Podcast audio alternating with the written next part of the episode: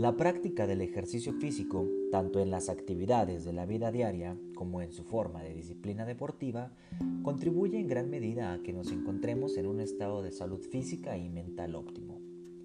Soy el psicólogo Mario Germán y el día de hoy en Tu Salud Mental Importa estaremos hablando sobre tu cuerpo va a donde tu mente lo lleva, salud mental y deporte. Existen múltiples estudios que afirman que el ejercicio constante reduce hasta en un 50% las probabilidades de padecer depresión o ansiedad. Por ejemplo, uno de los más recientes y de mayor importancia es el realizado por el equipo de investigación de Gabriel Rodríguez, profesor titular de la Facultad de Ciencias de la Actividad Física y del Deporte de la Universidad Politécnica de Madrid, del cual fue publicado en el año del 2015 en la ya conocida Revista de Psicología del Deporte. Mecanismos concretos implicados en ese efecto beneficioso del deporte señala la hipótesis de que algunos de los principales neurotransmisores, es decir, las sustancias utilizadas por las neuronas para comunicarse entre sí, se activan con la actividad física, estas serían las hormonas del denominado cuarteto de la felicidad, la serotonina, la endorfina, la oxitocina y la dopamina. Es importante mencionar, al menos de manera general, la función de cada uno de estos neurotransmisores, pues para ir comprendiendo un poquito más a detalle estos efectos. Y vamos a iniciar con la serotonina. La serotonina es la hormona que se segrega cuando nos sentimos importantes, eleva nuestra autoestima y nuestra confianza.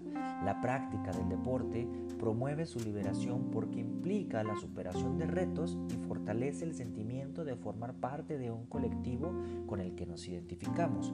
No en vano, las personas con depresión y ansiedad presentan niveles muy bajos de esta hormona.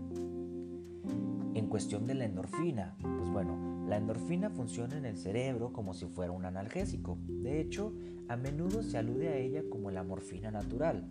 Se segrega con el ejercicio, propiciando un estado de relajación. Su liberación es especialmente beneficiosa frente a los estados de estrés y de miedo.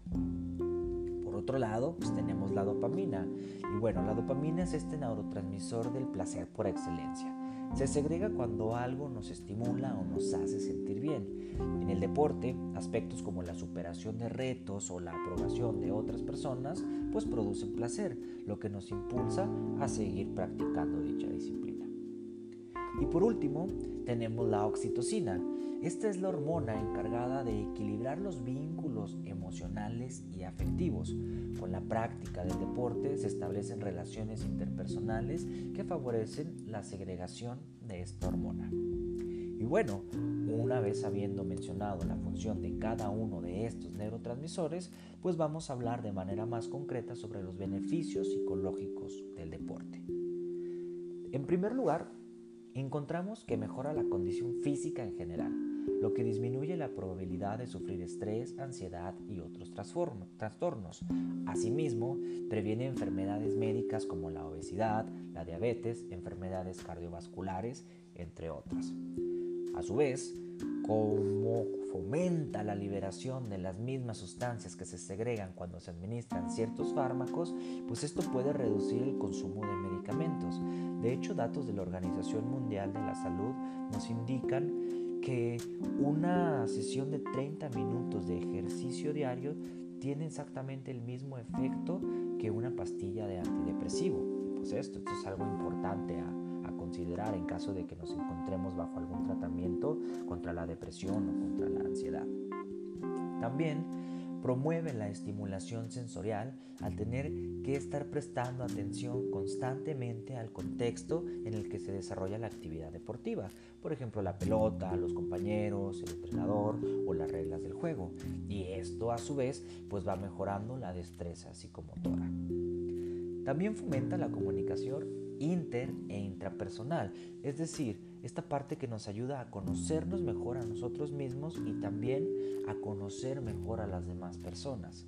Aumenta la autoestima personal mediante la superación de los retos, mejora la planificación al tener que someterse a un horario y a una disciplina como tal, lo cual puede ir generando hábitos de vida saludable con consecuencias realmente positivas.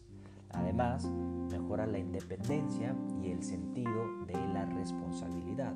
Por eso es sumamente importante que a los niños y a los adolescentes se les invite a trabajar o asistir a alguna actividad deportiva pues para que vayan estableciendo toda esta parte de la disciplina, del orden, del respeto, etc.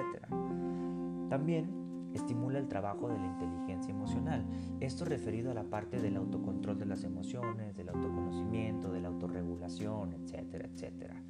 Por otra parte, pues también fomenta las habilidades sociales. ¿Qué quiere decir esto? Pues esta parte en cómo convivimos con las demás personas, cómo nos relacionamos, cómo nos, nos vinculamos, cómo nos hablamos, etcétera, etcétera.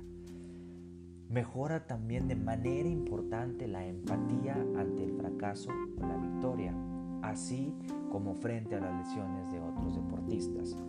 Y por último, reduce la fatiga subjetiva y mejora la resistencia al estrés. Que yo creo que en estos tiempos hablar de estrés y hablar de ansiedad es algo sumamente importante. Y pues bueno, como hemos platicado a lo largo de este podcast, el deporte puede ayudarnos de manera impresionante a reducir todos, todos estos, estos síntomas. Y bueno, estos son solo algunos de los beneficios que nosotros podemos encontrar en el ejercicio para nuestra salud mental. Recuerden que es de suma importancia encontrar el equilibrio entre nuestro estado físico y nuestro estado psicológico, ya que tu cuerpo va a donde tu mente lo lleva.